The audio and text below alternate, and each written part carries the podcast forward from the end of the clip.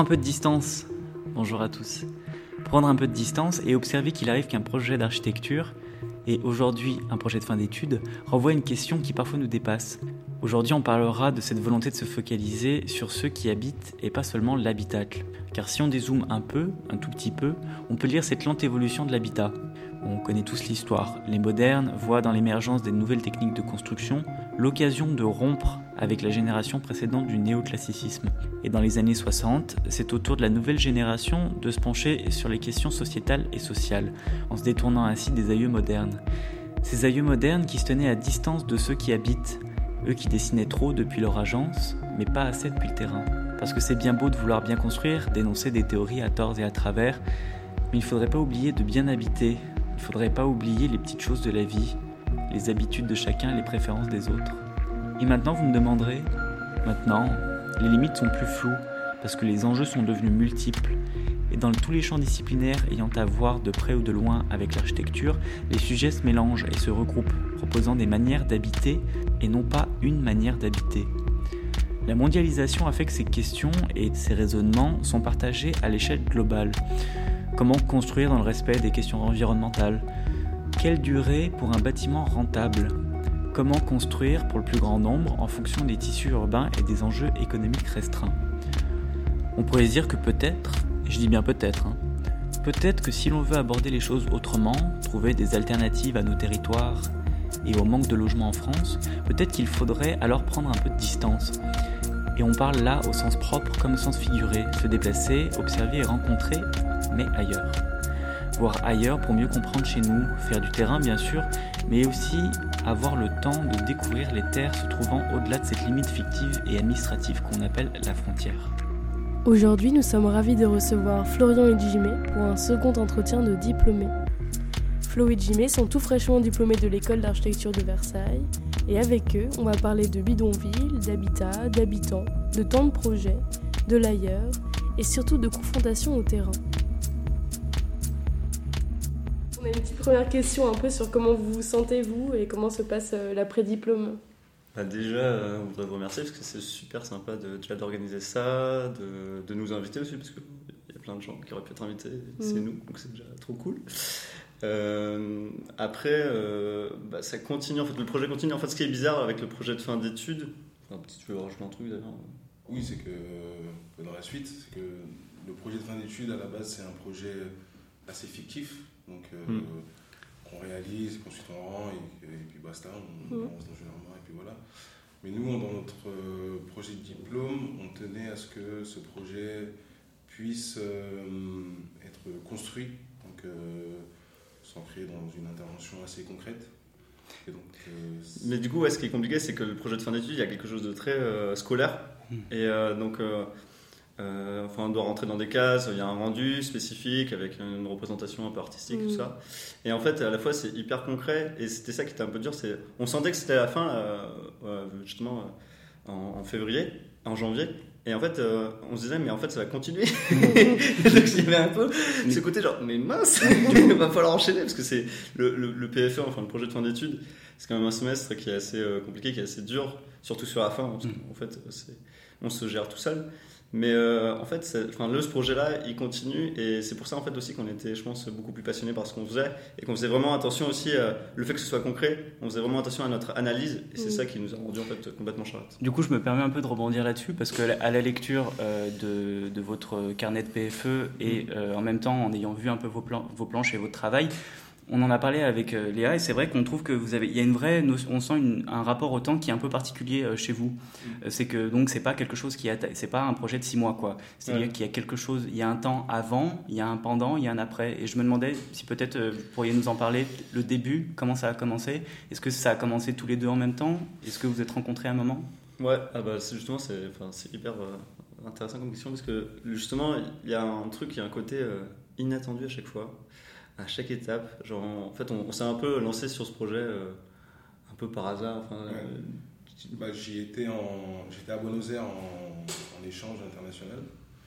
Et donc ensuite, euh, bah, j'ai pu parcourir la ville et voir différentes choses. Et il y avait eu ce, lieu, ce, ce bidonville, si on peut appeler ça comme ça, qui avait certaines particularités quant à sa localisation et au fait, enfin, qui posait le plus de questions dans cette ville.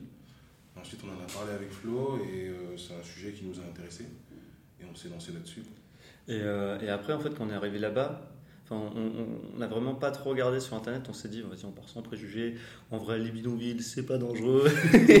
on va y aller, ça va être tranquille. Et, euh, et donc, la première rue dans laquelle on est rentré, dès que je suis arrivé, en fait, moi je suis arrivé juste pour, le, pour ce projet. Et dès que je suis arrivé, je me suis dit, bon, mec, on y va, on a un mois, il faut vraiment qu'on qu'on y aille tous les jours. Et ça, pour, pour le situer dans le temps, c'était à peu près quand ça? C'était en septembre. D'accord. Euh, je suis arrivé, ouais, genre le 1er septembre, un truc comme ça. Ouais. Et, euh, et donc je suis arrivé, on est directement rentré dans la rue. Et euh, donc on s'est rendu compte qu'en fait c'était un peu plus glauque que ce qu'on pensait. Mais en même temps on se disait, bon, ça va aller, franchement, ça va. C'est juste la peur de, de sortir de sa zone de confort, d'être dans un endroit un peu improbable. Et, euh, et en fait, on nous a dit après, parce qu'on a rencontré du coup des personnes qui, qui géraient des, des drogués. Hmm. Et ben en fait, on nous a expliqué après, bien après, genre une semaine après, qu'en fait c'était la rue la plus dangereuse de tout le bidonville. C'est toujours comme ça. Et, euh, et après, on nous a même dit, euh, genre dans la dernière semaine, euh, avant de partir, euh, on nous a dit, euh, ouais, là, euh, hier, il y a eu des coups de feu et tout ça, à l'endroit où on était. Donc, on s'est- en fait, c'était un peu inattendu, genre de, de prendre cet endroit, d'y aller, de pas réfléchir. Et, euh, et du coup, au fur et à mesure, euh, on s'est rendu compte qu'en fait, bon, il y avait des choses qui étaient vraies, des choses qui n'étaient pas vraies. Euh, et puis aussi, euh, qu'est-ce que je veux dire Ça nous a permis d'avoir une toute autre vision d'un projet d'architecture. Ouais, Parce que, enfin, au départ, on y est allé sans aucun préjugé, sans vraiment euh, connaître le terrain. Mhm. Donc c'était avoir un premier contact avec le terrain. ouais. Donc on y est allé, on a rencontré des gens et au fur et à mesure, tous les jours, on rencontrait de nouvelles Ouais. personnes et on se faisait un réseau d'habitants qui, qui allait très très vite. On a rencontré. Euh, l'architecte qui travaille depuis 10 ans dessus, on a rencontré des sociologues, on a rencontré un psychologue, on a rencontré euh, bah, plein d'habitants euh, qui nous ont fait rentrer, des drogués, des dealers. Une vraie proximité en fait, même Ouais, avec les gens sur Parce place. qu'en fait, comme on disait, on n'a aucun doc, on n'a rien regardé. Bon, bah, c'est maintenant. En plus, on a, vu qu'on a une période de, définie, on a un mois pour vraiment travailler. Du Mm. coup, il n'y a plus la question de la peur. Genre, il faut qu'on fonce, il faut qu'on avance. Euh, on s'était dit, bon, bah, voilà, c'est juste le projet de fin d'études, euh, c'est un super site. Et là, enfin, c'était vraiment la ti- matière, mais c'était vraiment côté scolaire. Et à chaque fois, les gens ils étaient là, genre, ah, mais merci de venir et tout, franchement, c'est trop bien, vous vous intéressez à nous. Et on sentait vraiment qu'ils pensaient qu'on allait les aider, alors que nous, on était genre, mais non, mec, c'est juste un projet de fin d'études. qui, enfin, qui monte, ça monte Ouais. en puissance petit à petit. Et du coup, on s'est dit, bon, euh, on va faire une cagnotte. Genre, c'est parti d'une blague, on s'est dit, putain, vas-y, on fait une cagnotte et on récupère de l'argent. Et, et cet argent-là, on le donnera pour des médicaments, pour la nourriture, parce qu'il y avait des enfants qui avaient des problèmes de maladie à cause de, de l'architecture. Parce que c'était un. Enfin, niveau hygiène, c'est vraiment la merde. Mhm. Et, euh, et donc, euh, donc on se dit, bon, vas-y, on lance une cagnotte. Mais du coup, il nous faudrait ce qui serait vraiment bien, ce serait faire un petit film et tout, quelques vidéos, genre comme ça, on fait un peu genre, le truc. bruit, tu vois, le truc euh, classique, genre, t'as envie, de, tu as envie de montrer le truc un peu comment ça se passe pour, pour vraiment voir. Et, euh, et donc, on s'est fait ça en deux jours, enfin, on a monté un petit peu le truc. Et après, on s'est dit, mais attends, mais on pourrait peut-être. Il nous restait trois jours, je crois. Mhm. Et on se dit, putain, peut-être on pourrait faire un film. T'imagines, on fait un film Donc là, c'est parti, ok, il faut faire plein d'interviews. Et en trois jours, on a fait le maximum d'interviews qu'on pouvait. Enfin, genre... Et ça, c'était inattendu parce qu'à la base, on n'était pas parti sur une cagnotte. Après, on a fait une interview. Et après, pendant le semestre, euh, on s'est dit, euh, ouais, c'est quand même c'est dommage, genre juste d'avoir de l'argent pour faire de- des médicaments de ça. Peut-être qu'on pourrait faire un prototype. Ouais, vas-y, on fait un prototype. Ok, on augmente le budget du- des dons. Et après, c'est parti sur 10 000 euros. Et, euh, et ça a été. euh, Enfin, genre vraiment, tout, tout, a, tout s'est enchaîné au niveau du temps. Et à chaque fois, euh, on avançait dans le temps et on avait de plus en plus de projets qui venaient, mais genre, euh, les ambitions devenaient plus conséquentes. Mm, mm. Du coup, euh, enfin, déjà, moi j'ai une sorte de petite question c'est pourquoi vous avez pris la décision de travailler à deux et comment s'est fait le choix du professeur? Parce que vous avez un projet qui est particulier et qui nécessite d'être accompagné euh, quand Mm. même euh, d'une manière assez intelligente, sinon c'est ça peut partir en cacahuète. Ouais. Bah alors, le... pourquoi on s'est mis à deux? Bon, C'était comme ça, moi je savais pas trop. euh, En fait, on, bah, on savait que. Moi je pense qu'on avait un peu la même méthode de, de projet, c'est-à-dire euh, Ouais. euh, de, de faire en- d'en faire trop. vraiment C'est vraiment. C'est Oh typique en plus de votre PFE. Mais en fait, oui. Dans toute l'école, tout le monde était là. Oh, mais le nom de maquette. C'était Mais ça. Et encore, on a réduit. hein. On a réduit, parce qu'à chaque fois on disait. Parce que là, en troisième année, on était dans le même coin.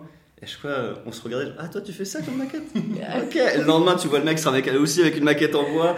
Genre, ah tu fais ça aussi, ok. Genre, et on s'engrainait, tu vois. Et, et je pense que c'est ça aussi, on Ah, s'est dit. euh, Vous êtes des faiseurs tous les deux. Ouais, genre vraiment on s'engrainait quoi. Niveau, niveau maquette, on- on- c'était ça, tu vois. Donc on s'est dit, bon, vas-y, euh, mais c'est ça notre défaut terrible quoi. C'est-à-dire qu'on n'a pas de limite à chaque fois, on se fout dans la merde. Puis On se après, euh, ouais, on s'est toujours bien entendu. Ouais, Et donc, euh, du coup, pour le diplôme, c'était un, c'était un kiff aussi. C'était un Ouais, C'était un super semestre. après on n'avait jamais travaillé ensemble, tu vois. on savait pas, tu vois. Mais non seulement vous n'avez pas travaillé ensemble, mais surtout que vous vous êtes lancé dans quelque chose de super ambitieux et peut-être un Ouais. peu dangereux des fois. Mais c'est ça, mais justement, c'est ça le truc. C'est En fait, exactement ça. quoi. C'est qu'on on est là-dessus, on est Nous, pareil. Ont dit pas mal de fois aussi dans le, dans le bidonville, quand on, leur expliquait notre parcours, Ouais. ils disaient, mais ils sont totalement Mais même, mais que ce soit pendant le rendu ou pendant le. Même dans le bidonville, on disait, mais vous savez, mais jamais je travaille. Il y avait des mecs, ça faisait, je sais pas, 10 ans qu'ils travaillaient là-bas. Ils ont jamais traversé des rues qu'on a traversées, alors que nous on était là dans les rues, genre, elle est bien fou, sombre, vas-y, on l'a fait ou pas? Ah, Et, et ouais, c'est ça. Mais après, enfin, nous c'était vraiment genre, en faire trop, dans le même niveau maquette, on se dit, ouais, franchement, vas-y, on se fait. À un moment, on s'est dit, on se fait une maquette de 4 mètres. Vous êtes des malades. vous êtes des malades. C'était pas possible. Et, euh, et du coup, après, pour le prof, euh, moi j'avais travaillé avec lui en troisième année, et genre il était sympa et tout, et je- justement, il était pas. euh, genre, il te donnait pas des ordres, tu vois, tu, faisais ce que tu voulais. Donc il n'y avait pas cette pression-là, et en même temps, genre, si t'es en galère, genre, il pouvait te réorienter, il disait, bah, il y a ça comme possibilité, ça, Mhm. ça, ça. Et on s'était mis avec Augustin Cornet. Bon, du coup, moi, j'ai une petite. euh, Ça va être un peu polémique, mais bon, en fait, c'est la question que tout le monde se pose un peu de, par rapport à votre projet. C'est donc en lisant votre. ça va être un peu long, mais genre, en gros, euh, Ça m'intéresse. dans votre livret, vous dites voilà, qu'aucun habitant de Buenos Aires ne s'aventure là-bas, mais vous, vous y êtes allé. Et moi, c'est un truc que je peux pas m'empêcher de penser, c'est un peu ce truc d'occidental en voyage, et je parle de moi aussi. hein. Ouais. Ce, ce désir d'être perturbé, de vivre une expérience, et qu'on a envie de s'exca- en fait, de s'extasier. Ouais. Et on a tendance à s'extasier de la pauvreté ou de la po- du populaire, si on devait faire un raccourci. Mm. Et là, je pense alors plutôt ici en Ile-de-France, où les clips se tournent en banlieue, les bars Mm. tendances envahissent les quartiers justement dits populaires, les squats et les friches sont à la mode. Et pire, maintenant, la nouvelle mode, c'est s'extasier du PMI du coin. Ouais, non, mais. Et du coup, il y a aussi cette idée aussi qui nous ramène au mouvement moderne, où l'architecte, c'est le symbole d'une presque divinité qui va diffuser une pensée unique pour résoudre les inégalités sociales et urbaines. Et du coup, qu'est-ce que vous pensez en fait de cette critique-là et... Parce qu'on a dû vous faire Ouais. la remarque déjà. Ouais. Et comment s'est fait du coup la confrontation avec les habitants par rapport à votre statut euh, Bah alors deux trucs. Euh, le premier truc c'est que euh, ouais il y avait un côté un peu euh, faut qu'on fasse les aventuriers parce que forcément tu vois justement c'est ce que j'expliquais tout à l'heure on doit en faire trop. Donc tu vois genre on était dans ce délire là et bah, après c'était un, bidonville que Jimmy il, voyait un peu tous les jours. Donc il y avait ce côté un peu curieux vas-y on va, essayer de, voir ce qui se passe là-dedans. Et, euh, et justement c'était ce côté là en fait qui nous faisait peur aussi. Genre justement cette pensée là parce que quand on était dans le bidonville on se dit mais on est en train de il y a un côté un peu hypocrite, tu vois. Tu vas dans le bidonville pour les sauver, mais en fait, euh, genre, t'es en train de les Mm. filmer, tu vas chez eux, tu prends Ouais. des photos, tu les filmes. Il y a un côté un peu, enfin, vraiment gênant. Et en fait, euh, la population, elle réagit pas du tout comme ça. Genre, elle est hyper, euh, elle, elle était vraiment, mais trop contente de, de- de voir qu'il y avait deux étudiants qui venaient de France pour les aider, mais c'était mais refait. Parce que le gouvernement qui est là-bas, enfin, tout, tout le tout Buenos Aires, euh, ils ont une envie, c'est de raser ce, ce bidonville. Et là, de voir qu'il y a des mecs euh, qui sortent de nulle part, un blanc et un noir, parce que dans le bidonville, c'est pas ça, qui viennent là pour les sauver. Alors, parce que là, on avait vraiment, là-bas, quand on était là-bas, on était vraiment en mode des sauveurs, c'est vrai. Ça vous a pas dérangé Ça nous dérangeait terrible, parce que nous, on- c'est juste un projet est-ce que ce statut il a évolué? Est-ce que vous êtes arrivé avec les sauveurs Vous êtes parti en sauveur? Alors, euh, du coup, ouais, on est parti en sauveur. vraiment, genre, revenez Oh non. Justement, tu parlais de, de cette sorte de, de mode d'aller euh, tourner des clips et compagnie en, dans les quartiers assez sensibles et Mm. banlieues ici en Mm. France. Bah, nous, on n'a pas grandi non plus dans des euh, Ouais, quartiers c'est ça. chics, quoi. On, on connaît la banlieue non, et mais- donc, du coup, euh, on y allait genre sans avoir non plus de se vois, sentir supérieur à eux. Ouais, ouais. Ouais, c'est clair. On se, on sentait vraiment chez nous. Et, et le deuxième truc que je voulais dire, euh, c'est. euh, on, on se sent pas vraiment euh, sauveur ou, ou- ou quoi, parce que si tu veux, le projet à la fin qu'on propose, c'est une sorte de, de mode d'emploi en fait. Mm, c'est. En fait, on, on- on juste, on a. Parce que le gouvernement, genre, il, a proposé des projets, genre de, de bâtiments, de logements, genre, euh, qui va détruire des parcelles entières, etc., euh, qui coûtent, euh, je sais plus combien, enfin, un prix exorbitant. Et, et nous, c'était de dire. euh, Parce qu'en fait, on a rencontré des gens qui, qui se faisaient virer, en fait, qui, leur logement était allé être détruit dans un mois, donc c'était en octobre, donc là actuellement il est détruit, et genre c'était un étudiant, mais c'était un lycéen, genre le mec, mais vraiment tout ce qu'il y a de plus normal en fait. Et du jour au lendemain, il se retrouve à la rue alors que c'est lui qui a construit sa maison avec ses parents, et en plus son, bâtiment il était super, enfin, vraiment c'était juste parce qu'il y a une autoroute qui va être construite, et c'est parce que le gouvernement il a décidé à un moment de prendre un petit stylo et de faire un tracé sur, euh, sur son plan, et du coup, baf, bah, ça, ça, ça se répercute sur des logements et sur des vies. Et ça, ça nous a vraiment marqué. Et du coup, euh, nous, on s'est dit, bon, il nous faut une super analyse, mais vraiment béton. Et tout ce qu'on détruit, euh, c'est vraiment nécessaire. Et aussi, les logements que le gouvernement construit, c'est des logements qui vont être construits, mais super lents. Donc en fait, les, les, les habitants, s'ils se sont mis dans ce bidonville-là, à un endroit précis, euh, alors qu'il y a une densité qui est énorme, il y a une densité de 93 000 habitants. Paris, c'est 20 000 donc, euh, habitants au kilomètre carré. Donc, euh, déjà, Paris, c'est super étroit. Alors, dans le bidonville, mais c'est horrible. Et pourtant, les habitants, ils continuent, enfin, les gens, ils continuent à construire et à vivre là-dedans. Donc, en fait, ils ont, ils ont quand même un intérêt à se construire ici. Parce qu'en fait, ils se trouvent en plein centre de Buenos Aires. Et, euh, et du coup, euh, ils ont envie de vivre ici. Et il y a vraiment un espace public qui est super important. Il y a vraiment une méthode de, vie qui est vraiment intéressante. Et, euh, et, du coup, nous, on s'est dit, bon, bah, ok, on a un problème. Genre, le truc, il va être détruit. Qu'est-ce qu'on fait, nous, par rapport à ça? Et en fait, il y a des rues. On a analysé, en fait, dans notre projet, toutes les rues, les typologies de rues. donc, on s'est rendu compte qu'il y avait des rues qui étaient étroites et qui étaient complètement insalubres, pas de lumière qui passe. pas de vent, il y, a un luminaire qui est allumé constamment durant la journée, des trucs comme ça.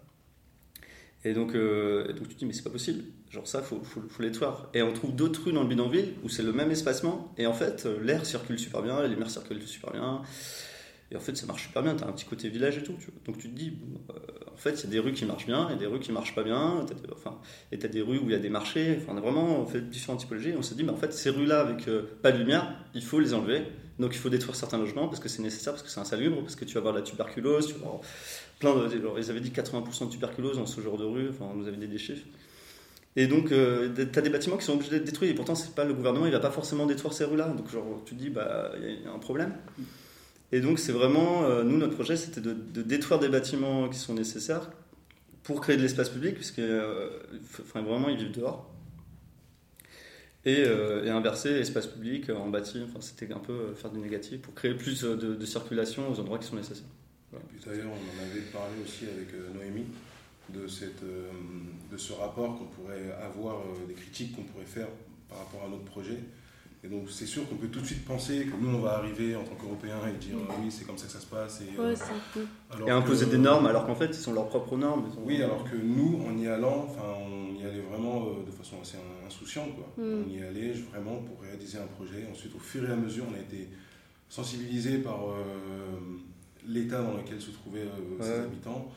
Et c'est dans une démarche vraiment sincère qu'on mm. qu a voulu construire notre projet, qu'on a voulu faire ce projet et qu'on qu est encore en train de continuer dessus. Quoi. En fait, nous, après là, aujourd'hui, c'est de faire un prototype échelle 1 et euh, de montrer un logement qui marche bien parce qu'on détruit du logement pour après en reconstruire. Et c'est des constructions de logements qui sont au même coût euh, de construction de logements là-bas parce que ça coûte vraiment pas cher là-bas, enfin la, leur façon de construire, mais pourtant c'est un peu insalubre. D'ailleurs, enfin, en parlant un peu de ce, cette, enfin, de ce bidonville, il y a un truc où je suis hyper fan d'urbanisme et euh, ça m'a complètement retourné en fait ce phénomène de migration aussi dont vous parlez. Et vous dites qu'à cause de l'inflation et de la montée des prix du transport, ça a poussé certaines personnes à déménager en fait dans cet endroit. Ce qui est, enfin, c'est assez dingue en fait de se dire ça et qu'en plus pour des raisons économiques ou familiales, donc les personnes construisent leurs bâtiments et ça se fait au cours du temps. Ouais.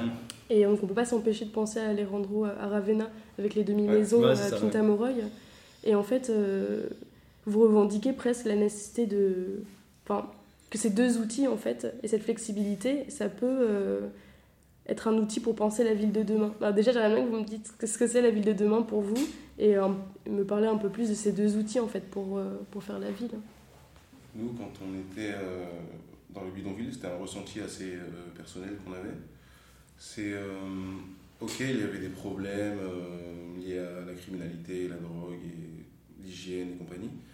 Mais en étant en bidonville, on s'est rendu compte qu'il y avait une vraie vie, que mmh. socialement ça marchait super bien, que c'était piéton, du coup que les gens circulaient assez librement un peu partout, qu'il qu y avait un, un, esprit de voisinage assez important et intéressant. Du coup, dans la, on estimait que dans la ville de demain, ce serait euh, des facteurs et des critères assez importants à ne pas mm. négliger. En fait, on a analysé aussi différentes villes dans le monde et on se rend compte en fait que le bidonville là, de, justement de, Buenos Aires, la Villa 31, il ressemble à plein de villes hyper touristiques ça, en niveau architectural, enfin niveau vraiment euh, urbain, ça ressemble à, on a comparé, ça ressemble à Bordeaux, finalement ça ressemble aussi à, des villes, euh, à Venise, à Burano, beaucoup à Burano, euh, enfin en Italie. Mm. Et il y avait d'autres villes comme ça aussi. Et finalement, il s'éloigne un peu des autres bidonvilles qui sont en fait de tôle ou, enfin, qui sont vraiment insalubres. Enfin, il a un côté insalubre, mais il suffirait juste de, le rénover, enfin, de l'améliorer, d'ajuster sur certaines rues, de, faire des ravalements de façade et en fait il pourrait très bien marcher comme une ville du futur. Nous on pense vraiment que la, enfin, la ville à 31, euh, ce bidonville-là, il pourrait vraiment être euh, une ville qui pourrait être n'importe où, qui pourrait très bien être en France. Et euh, ça c'est vraiment un truc qui, nous semble possible, en tout cas demain, avec l'immigration qui vont arriver, avec le réchauffement climatique, on va avoir beaucoup de flux en Europe. Et en fait on pense que la ville à 31 elle est presque à sa dernière phase euh, de, de, de, ville parce que genre si tu en fait la Villa 31 elle ressemble vraiment aux maisons du Moyen Âge et il y a plein de gens qui vont voir des villes euh, du Moyen Âge tu vois. Donc euh, ça pourrait très très bien marcher tu vois en fait finalement. En, fait, en, fait, on pourrait presque dire que la Villa 31, Villa 31 dans peut-être 50 ans elle sera touristique. Les, mecs sont fans de leur projet mais ça marche. Ça marche vraiment bien quand tu y es tu vois que le rapport à la rue est super important. Ça veut dire que les gens échangent dans les rues. Il y a, il y a une une importance assez culturelle qui est euh, le barbecue, l'assado. Et à chaque fois, il y a des assados, il y a des familles qui se réunissent dans les rues parce que bon, ils n'ont pas assez de place dans leur logement. Donc du coup, la rue prend une importance euh, particulière. On parle beaucoup d'architecture euh, informelle, l'architecture informelle. Genre on dit les bidonvilles, c'est l'architecture informelle, ça. On n'est pas d'accord parce que genre on pense qu'en fait, tu as des archétypes qui reviennent tout le temps et tu as des typologies de bâtis, tu as des typologies de rues, et avec tout ça, genre, tu as une logique qui arrive et qui, qui fait euh, que ça marche ou que ça marche pas. Tu vois. Quand tu assembles genre, tel bâtiment, tel bâtiment avec un espacement de rue, ça va marcher, alors que tu peux avoir le même espacement de rue, mais pas avec les mêmes typologies de bâtis et avec différentes hauteurs, et ben ça va pas marcher. Vous écoutez Interférence, vous écoutez Diplômé, vous écoutez le choix musical de Jimmy et Florian. Vous écoutez Lai Lai y la Trampa de Chaqueño Palavecino, et cette fois-ci j'ai plus ou moins réussi à le dire. Chaqueño Palavecino, c'est un chanteur argentin de musique folklorique. Et si Flo et Jimmy ont fait cette musique, c'est qu'ils l'ont beaucoup écoutée en charrette.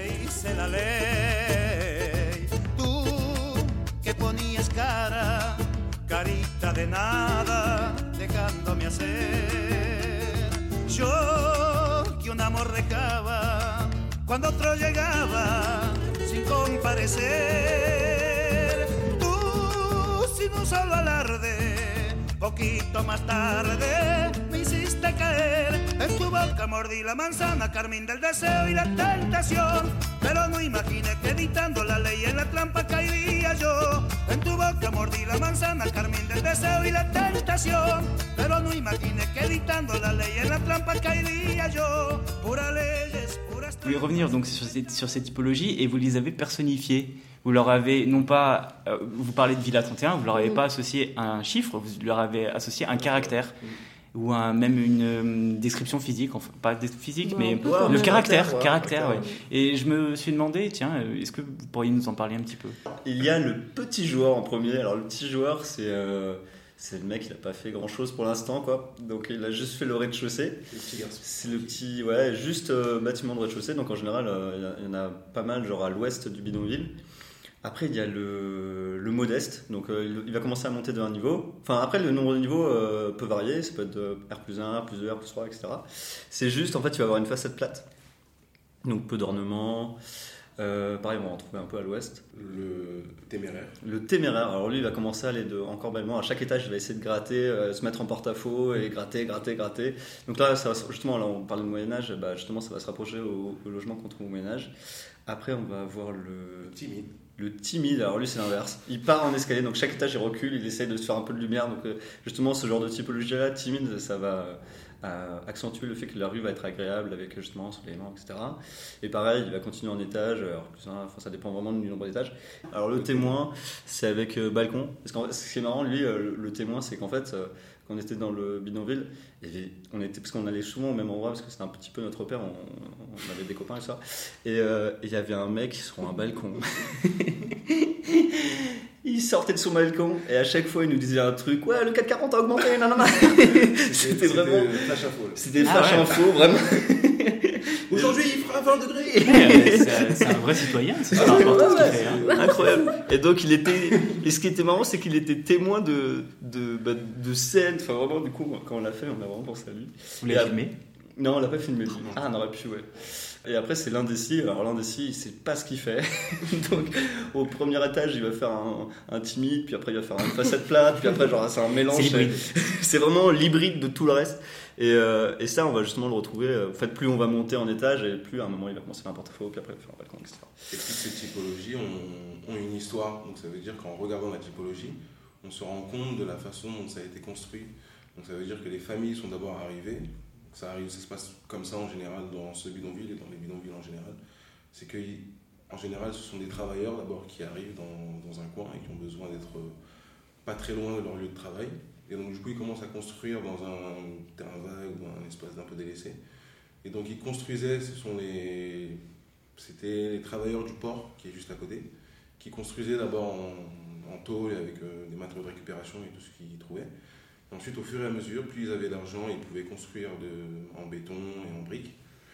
Et donc ensuite, au fur et à mesure, euh, à partir de ce moment-là, ils faisaient venir leurs familles de différents pays, que ce soit le Paraguay, la Bolivie ou, autre.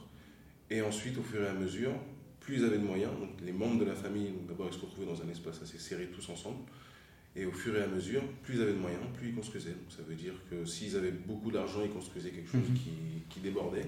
S'ils en avaient un peu moins, c'était un peu plus timide, donc du coup ils construisaient un peu réduit. S'ils avaient la même somme d'argent, ben, ils construisaient tout droit, au même étage.